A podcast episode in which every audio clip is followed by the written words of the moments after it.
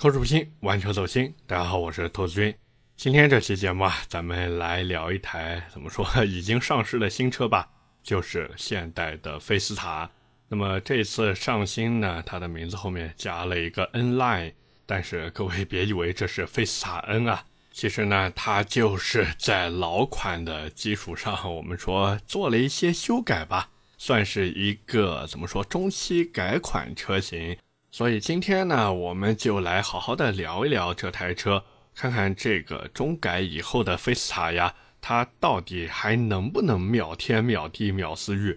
而且最关键的不是说去秒别人，是能不能冲到你的心里面去？那么，假如说你正在关注这台车，或者你身边有人想买菲斯塔的话呢，那么今天这期节目你一定不能错过。因为这啊，串台了，串台了。那么回到这台车上来说呢，现在新款车型一共三个配置，低配十三点八八万，中配十四点五八万，顶配十五点四八万。这三个配置怎么说呢？反正根据预算来买就可以了。而且这个价格其实相比于老款停售以前的定价，像老款是十三点三八到十五点四八万嘛。它的价格看起来入门比原来高了一些，但是以前的那个入门版呢，是一个 1.6T 低功率的，正经的高功率要14.08万起。所以换句话说呢，新款其实是调低了准入门槛，但是网上的配置呢，价格并没有变。那么刚才我也说了，这是一个中改车型。所以它的三大件呢，这个除了发动机啊，其实都没有变。车长虽然多了三十毫米，但是它就是基于原来换了一个壳子嘛。毕竟新款是有 N Line 套件的，而且说到这个 N Line 套件啊，这一次竟然全系都给配上了。不过区别呢，就是有没有大尾翼。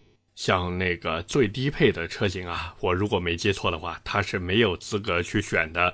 你如果想要那个大尾翼，不好意思，你最起码买到中配车型才有这个资格去选。所以这个呵 呵真的是，而且大尾翼呢，并不是说现在才有的，之前菲斯塔二一款有一个叫做劲享版的配置啊，在那个上面其实就有大尾翼了。现在等于说是造型变了一下。反正我是觉得新款的大尾翼没有原来二一款的好看。原来二一款那个大尾翼多有设计感啊！现在这个感觉就是硬生生的从汽配城给你拿了一个过来，然后再硬生生的给你怼上去。而且这边还有一个要注意的地方，就是现在虽然说它全系都有这个 N Line 运动套件，但是以后会不会全系都给你，这个真的不好说。因为现在这个属于新车上市搞活动嘛，所以什么 N Line 套件呀，包括什么十八寸的全胎都是免费送给你的。所以我极其怀疑后期啊，有可能低配版本就是那最低配会做一个降级。那当然新车上市，它也同时给了一些额外活动啊，什么购置税全免呀，送你交强险呀，最多三年免息啊，还有一些什么流量服务和取 zon 车服务。反正你说有诚意吧，也就那样；没诚意吧，其实也谈不上。另外呢，就是这车的那个十八寸的轮胎呀，我还特地看了一下，是一套马吉斯的轮胎。这该说不说，我觉得还不如原来的耐克森呢。人家耐克森好歹也是个韩国的牌子，你现在换成这个马吉斯，太家用了呀。反正你如果真的买了这车的话呢，有条件自己换一套好一点的轮胎。最起码你说换一个倍耐力 P 零或者米其林 PS 四嘛，对不对？那么除了外观以外呢，这台车现在的内饰倒是进行了一个我觉得蛮大的升级啊。从原来的七英寸仪表加上十点二五寸中控呢，变成了现在的十点二五寸仪表加上十点二五寸中控双联屏。原来的那个是两块独立屏幕，现在是双联屏了。那么整体的内饰设计语言呢，其实也变了。档位杆也从原来的小鸡腿变成了按键。其实我一开始还在想，这车为什么要变成按键？这一点运动感都没有了。但是后来我想了一下，嗯，其实这样调整也对，毕竟是中期改款车型嘛。你说这个不改一下，对吧？哪有新车的味道呢？而且这个按键换挡，对吧？多有科技感呀！就是我不知道你们喜不喜欢。反正我自己呢不是很喜欢按键换挡的车子，除了阿斯顿马丁。那么这个内饰呢，反正大家有机会可以去看一下，或者呢说在那个网上看一下图片。这个内饰，反正我看完以后，我觉得有点像伊兰特，好像现在现代的这个新款轿车都用上双联屏了。不过说到这伊兰特呢，咱们该说不说，我真的是来气呀！之前去苏州参加华东区域的媒体试驾，我的天呀，就给我们晚上吃个套餐。一份炸酱面配几盘小咸菜，而且那个面和菜都是冷冰冰的了。哎呀，那抠门的就跟他们的干式双离合变速箱一样。而且最关键的是，你说我们作为媒体吧，吃个这个套餐，嗯，也行，对吧？能接受，那好歹还算有口饭吃。问题是，你就隔壁桌子呀，那韩方的领导带着家人在那边山珍海味吃了一大堆。你说 这让我看了怎么想？是不是不知道的还以为我们吃不起呢？所以这种区别对待呀，哎呀，真的是让人觉得恶心啊！真的是恶心。而且说到这个干式双离合变速箱啊，咱们也是来聊一聊这次新车的动力系统。反正各位如果看过的呢，应该也都知道了，把原来的 1.6T 加上七速干式双离合呢，变成了现在的 1.5T 加上七速干式双离合。其实这个 1.5T 发动机啊，就是原来的 1.6T 机头做了一个缩缸。那为什么要缩这0.1升的排量呢？其实原因很简单，就是因为汽车的那个排量税。那么过去的 1.6T 机头是204马力、265牛米，那个低功率的啊，低功率的版本大家直接忽略就行了。想变成高功率就变到204马力呢，自己刷个程序就行。现在的 1.5T 机头。相比于过去少了四马力，扭矩呢也从两百六十五牛米变成了两百五十三牛米，比原来呢弱了一些。但是好在全系都是这个高功率的版本啊，比思域真的好很多。思域那个高功率版本也就一百八十二马力，两百四十牛米，更不用说那个一百二十九马力，一百八十牛米的低功率版本了，对不对？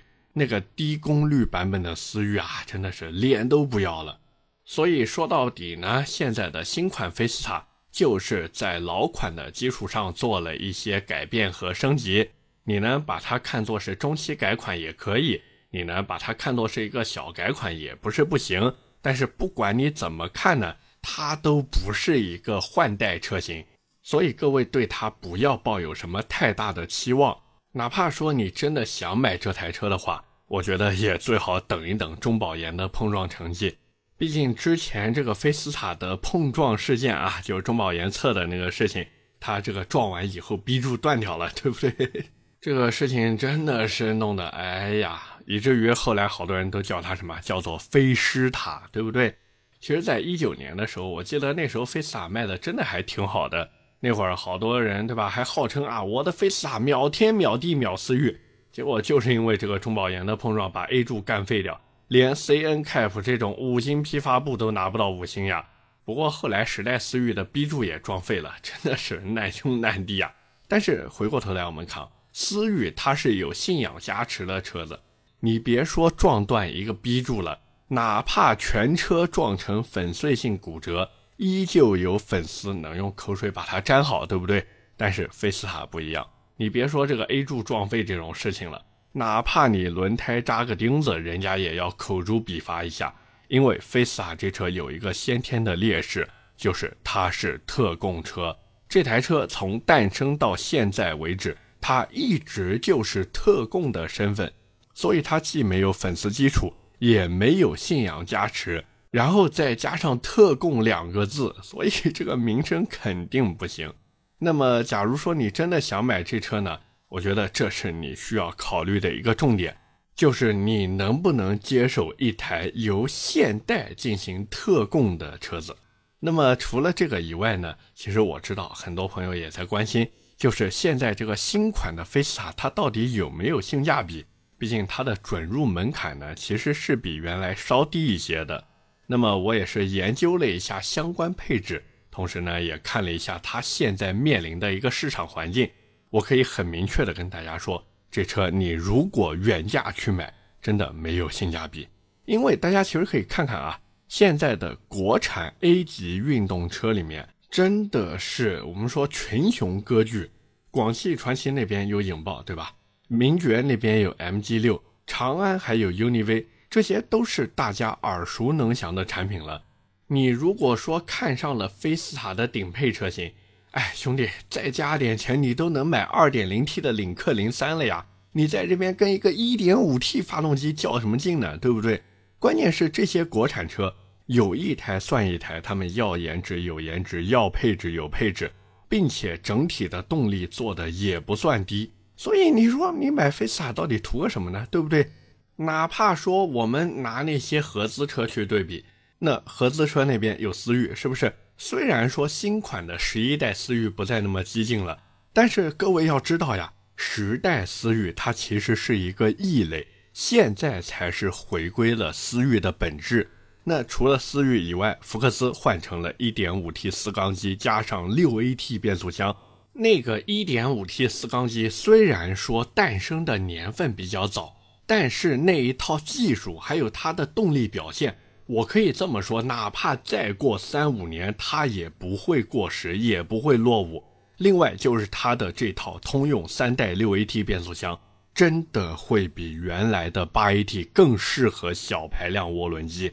我对我说的话负责，因为六 AT 它不会像八 AT 那样频繁的换挡，它可以让小排量涡轮机更好的去拉升转速。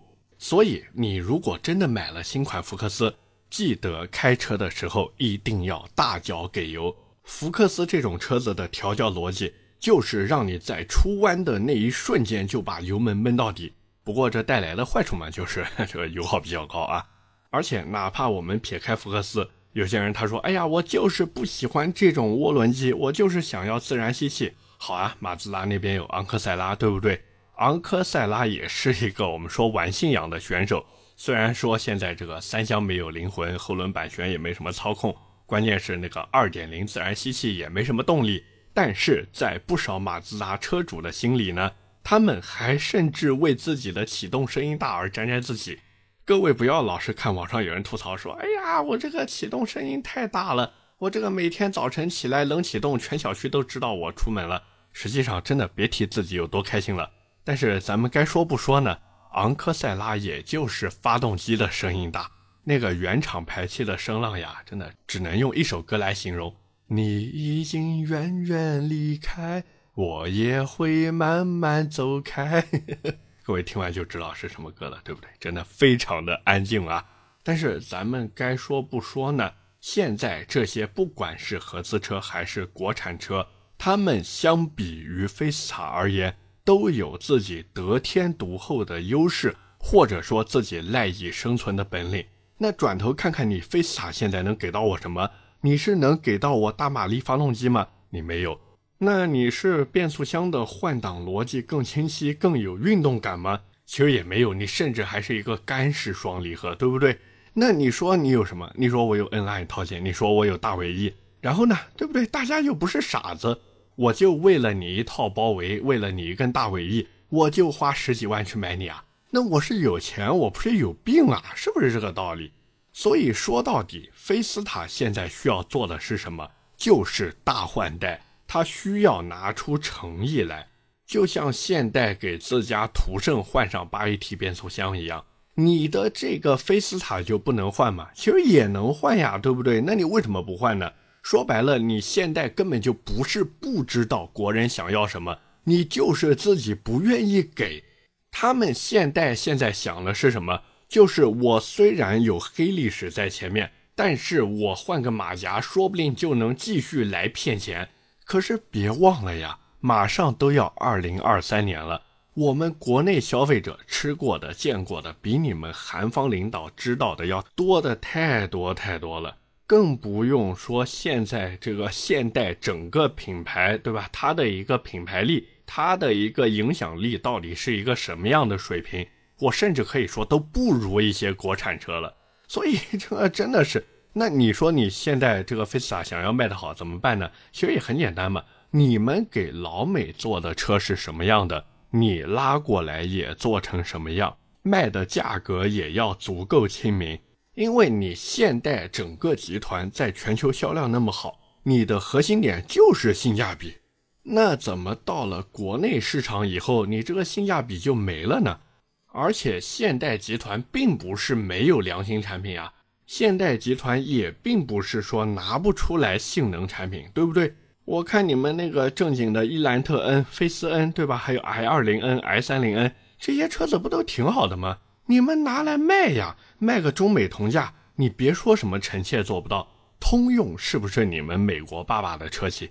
你看看他们是怎么跪舔中国市场的。那通用现在卖车了，真的就是啊，在线卑微，就希望大家来多买一点。那你们学一学就是了。还是说，因为现代菲斯塔是一台特供车，所以就彻底摆烂？反正我作为消费者，我不管你现代到底是怎么想的，我看到的就是你菲斯塔现在新款上市了，但是给到我的东西也就不过如此。那如果我手捧十三四万、十四五万的预算去买车的话，不好意思。你这台菲斯塔呀，真的没有理由让我列入购车名单。OK，那么今天关于现代菲斯塔，我们就先聊这么多。下面呢，跟大家聊点闲的啊。最近呢，我也是去宁波参加了一下福特组织的活动。那宁波那边呢，其实我并不是第一次去了，之前也是多多少少去过几回，所以也算对那边比较熟悉。这一次呢，是坐高铁过去。那大家也都知道，现在因为这个口罩的原因嘛。真的是坐高铁啊，下来以后太烦了。我本来因为要去宁波出差嘛，所以我还特地提前做了一下核酸，带着四十八小时核酸证明去的。但是去到那边以后呢，人家跟我说不行，必须再做一次核酸，而且看我还是南京来的，单独询问我是哪个区的。我说我是雨花台区的，他看了一眼表格，说嗯可以让我走。好，那我走了。各位听我说这一段经历，可能就一分钟不到。可是我在火车站就为了出这个宁波站，我前前后后用了差不多半个小时。那出站以后呢，大家也都知道，这个站外啊，一般都是有很多这个拉客的。真的，我这次幸亏没带行李箱啊，就背了一个小包。我看有些人拉着行李箱的，那些跑出租或者跑黑车的人啊，直接就是要上手去拖箱子。我呢比较机智吧，应该这么说。直接提前在手机上面预约了一个一口价的网约车，定位呢我也没定在这个宁波站那个地方，我定在了宁波站北广场对面的一家酒店。那宁波当地的朋友应该知道我说的是哪一家，所以呢我就从宁波站的北广场出来以后，就往那个马路对面去走。那我在斑马线那边等着过马路的时候呀，其实也看到有不少出租车在拉客。包括也有出租车问我说：“哎呀，走不走呀？出租车打表什么的。”然后我走到酒店门口等网约车的时候，依旧有不少出租车过来问我走不走。反正我全程都是在玩手机嘛，根本就没有理他们。那后来我坐上网约车以后，我还问司机：“我说现在宁波的出租车司机都那么热情吗？”然后那网约车师傅就告诉我说：“其实没办法，他们的生意越来越不好做了。”就想着在火车站门口呀碰碰运气，碰到外地人呢就疯狂绕路，然后碰见本地人呢就见人下菜碟，反正 就是想多赚点钱嘛。再加上现在很多本地人也都是打网约车了，那这些出租车师傅的日子就更难受了。然后这个网约车师傅在跟我聊天的过程中呢，他听我口音啊不是宁波本地人嘛，看我是从外地来的，也是非常的健谈。我不知道是不是宁波那边网约车司机都那么健谈啊。反正我去的时候打的那个网约车师傅，还有回来时候碰到那个网约车师傅，都是哇，全程拉着我聊，从吃的聊到玩的，从玩的聊到工作。知道我是来参加车厂组织活动的，然后还是做车媒的嘛，他还饶有兴致的问我他开的这台网约车怎么样。那他开的是一台吉利嘛？其实宁波那边吉利的网约车是真的多，好像因为大本营在那边啊，可能是因为这个原因。然后司机就又开始聊，真的跟我聊很久。当然，主要还有一个原因，就是我那个路途也蛮久的，一路要从宁波站开到东钱湖那边，然后我从东钱湖那边回宁波站的时候，司机还跟我说他想买蓝图福瑞，问我那个车子怎么样。他一直在那边夸蓝图福瑞，我的天啊，我感觉他就是差临门一脚就准备下单了。我还问他，我说你为什么不买吉利，对吧？你这宁波人你不买吉利？他说他自己现在开的就是吉利，再买个吉利，很容易就分不清是工作还是生活了。所以他想找一找不一样的感觉。我觉得这真挺有意思的。而且说到这个一口价，其实我不管是去的时候还是回来的时候，我都问他们怎么看待这个一口价，因为我自己其实觉得这种一口价模式是挺好的。毕竟我车坐上去，我也不怕它绕路。你哪怕给我绕一百公里出来，我该付多少钱还是付多少钱。那网约车司机跟我说呢，其实他们也觉得挺好的，让乘客坐的放心啊，不怕绕路，司机开的呢也舒服，不会说为了多个三五块车费或者少了一点，然后去做争执。然后我就问他们呀，我说那你这个打车一口价你们都挺支持的，这个买车的时候一口价你们怎么看呢？毕竟这个现在有些二手车和 4S 店都在做这个嘛，然后司机又跟我说，哎，那不行不行不行不行。我说那怎么就不行了呢？哦，你们打车一口价可以，这买车卖车一口价不行。他说因为怎么想都觉得自己被宰了。我说新能源车很多都是一口价，他们说这个不一样，因为新能源车有很多都是厂家直营的，我买来是多少钱，别人也是多少钱，除非说你关系硬到不行，对吧？能有点优惠，但是大多数人都是一样的价格。哦，这么说我就明白了嘛，不患寡而患不均，是不是这个道理？那 4S 店在卖车的时候确实也是这个样子，因为人情世故太多了嘛。今天来个店懂的朋友，明天来个销售的兄弟，你说这个对吧？你要是作为一个普通的消费者，你一不认识人，二没有相关的关系，那你这个买的价格，除非你有恒心和毅力，或者你有一个很利索的嘴皮，不然的话，你这价格大概率是比人家稍微贵那么一些的。那到了二手车那边，其实价格更不透明，所以哪怕有这个一口价的心，但是很多不管是 4S 店还是二手车商呢，他们都没有去做一口价的力气。更关键的是什么？是在传统的经销模式下，不管是二手车还是说新车，它都没有一个价格标准。那网约车它是有一个线路的，包括它也是有一个价格标准的，就一公里多少钱嘛。这个我作为打车的人，我心里面是有数的。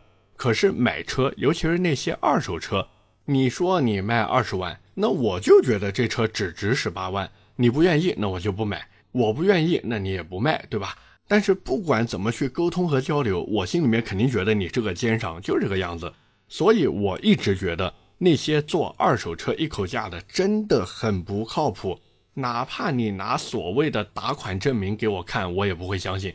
毕竟这个打款证明真的太容易做修改了呀！我举个最简单的例子就知道了。二手车商为了证明这台车它是二十万收的，然后打二十万给你，但是你后期再返他两万块钱回来，这个真的太好操作了呀！但是人家二手车贩子就可以拿着这个所谓二十万的转账记录，然后去告诉你这台车他是二十万收的。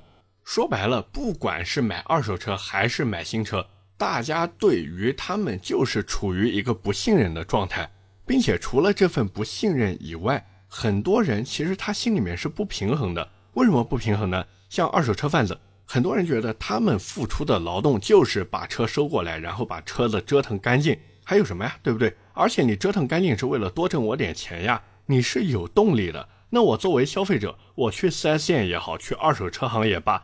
我感知到的就是我带着明确的需求去找你，你跟我吹着空调玩着手机吹着牛逼，然后就把我的钱挣了。他妈的，这钱也太好挣了吧！各位是不是也有过这种想法，对吧？所以这也是为什么我总觉得以后的大势所趋，就是传统的 4S 店它只作为服务的承接商，从导购开始一直到交车，再到后续的维护保养和维修。全程都是只提供服务，一切的交易都是客户和厂家之间产生联系的。至于厂家怎么和 4S 店做分成，那是他们的事情，就跟现在的新势力们玩法是一样的。总归有一天，传统品牌他们也会去这么玩，不然的话，真的会流失太多的客户群了。那至于二手车那边呢？这个我是觉得真的不好说，毕竟我也不是二手车行业的从业者嘛。但是以后往规范化和专业化去走，这是一定的。反正总之扯了这么多呢，咱们该说不说。宁波确实是一个很不错的地方，不仅风景好看，然后吃的也好吃，海鲜也多，对吧？离南京也不远，说话呢也能听懂。他们宁波本地的方言其实和上海话很像，像我跟司机聊天的时候，我说上海话，司机说宁波话，反正交流也没什么障碍。但是遗憾的是呢，这次时间真的太紧张了，海鲜面我没有吃成，这个下次一定要去吃。然后黄泥螺也没买，反正就希望以后再去吧。这次真的时间太紧了。但是有一说一，宁波那边真的很值得去玩一玩，甚至是在那边住上个一个月左右，真的很不错的一个地方。OK，那么今天闲的呢，就先跟大家扯这么多。下面是我们的留言互动环节。上期节目啊，我们聊的是奇瑞瑞虎7 Plus。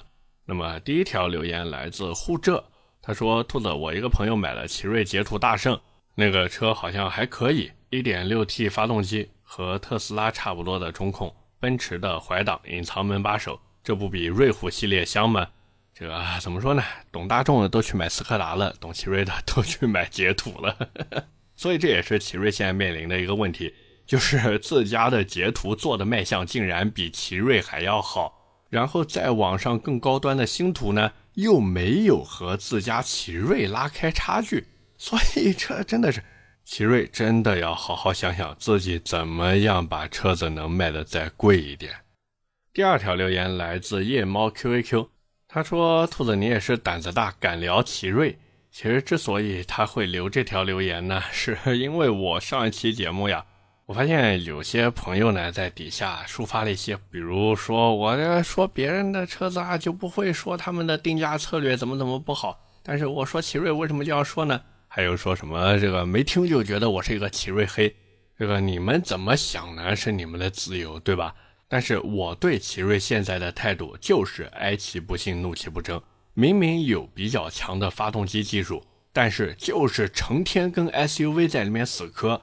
我跟奇瑞的厂家领导吹牛逼的时候，不止一次说过，你们的 2.0T 发动机就是那个鲲鹏发动机，完全可以给自家的轿车去用上。你们不要成天盯着 SUV 去做。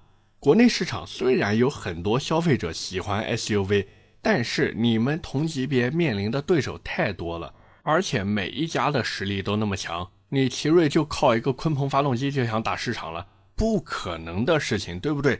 你还不如就剑走偏锋一下，做一台售价二十万以内，搭载 2.0T 鲲鹏高功率发动机和七速湿式双离合变速箱的。后驱运动型准 B 级轿车，哪怕说这台车你卖的少一点，价格呢稍微定的高那么一点点，但是只要你的实力摆出来了，你就能吸引大家的关注度，而不是像现在这个样子，星途凌云 S 被人锤的这个百公里加速，哎呀，我的天啊，真是哀其不幸，怒其不争。最后一条留言来自安安安安安森森。他说：“家用的话，汉 DM-i 和日系三杰怎么选呢？很简单啊，你如果想要可油可电，而且亏电油耗很低的话，你就去买汉 DM-i。如果你追求所谓的保值稳定、省心耐用，而且油耗也不高的话，你就在雅阁和凯美瑞当中选一台吧。而且这两台车其实也很好选，预算低的话就去买 1.5T 的雅阁。”如果说你的预算能再高一点，那你就去买2.5加 8AT 的凯美瑞。至于这两台车的混动版本，哎，听我一句劝吧，买混动还是比亚迪吧，好不好？OK，那么以上就是我们今天这期节目的全部内容了，也是感谢各位的收听和陪伴。我的节目会在每周二和每周四更新，点赞、评论、转发是对我最大的支持。各位如果还有什么想听的车或者想聊话题，也欢迎在下方评论区留言。我们下期节目接着聊，拜了个拜。